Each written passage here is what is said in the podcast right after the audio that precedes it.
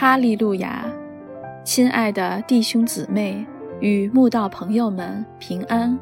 今天我们要分享的是《日夜流淌心中的甘泉》这本书中十二月四日预先知道这篇灵粮。本篇背诵金句《创世纪》二十五章二十二节：孩子们在他腹中彼此相争，他就说。若是这样，我为什么活着呢？他就去求问耶和华。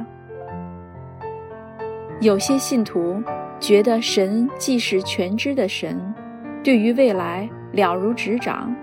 如果预先告诉我们将来会发生何事，不是可以帮我们避免很多不必要的患难、痛苦与麻烦吗？但那只是人设想的。理想状况，事实并非如此。因人带着罪性，又有自己的偏好，处事常不公平，且常用自己的方法干预事情的发展。神若预先告诉我们未来如何，只是让我们自遭后患而已。比如利百加，当她因怀孕腹痛过剧。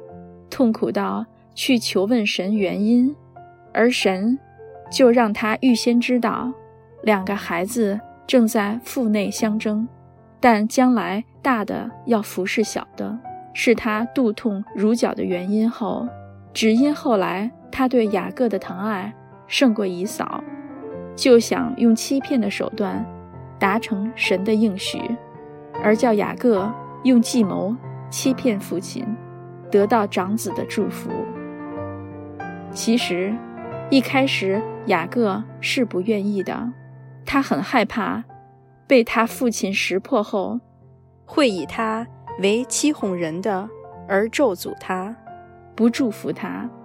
但利百加却对他说：“我儿，你招的咒诅归到我身上，你只管听我的话，去把羊羔给我拿来。”利百加不够敬畏神，在神面前乱讲话的后果，就是雅各所招的咒诅真的归到他身上。